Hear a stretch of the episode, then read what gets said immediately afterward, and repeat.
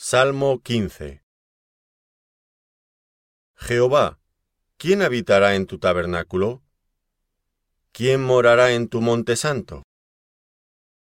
El que anda en integridad y hace justicia, y habla verdad en su corazón.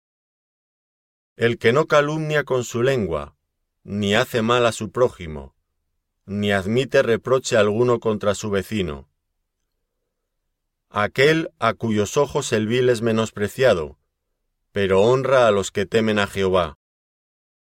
El que aun jurando en daño suyo, no por eso cambia. Quien su dinero no dio a usura, ni contra el inocente admitió cohecho. El que hace estas cosas no resbalará jamás.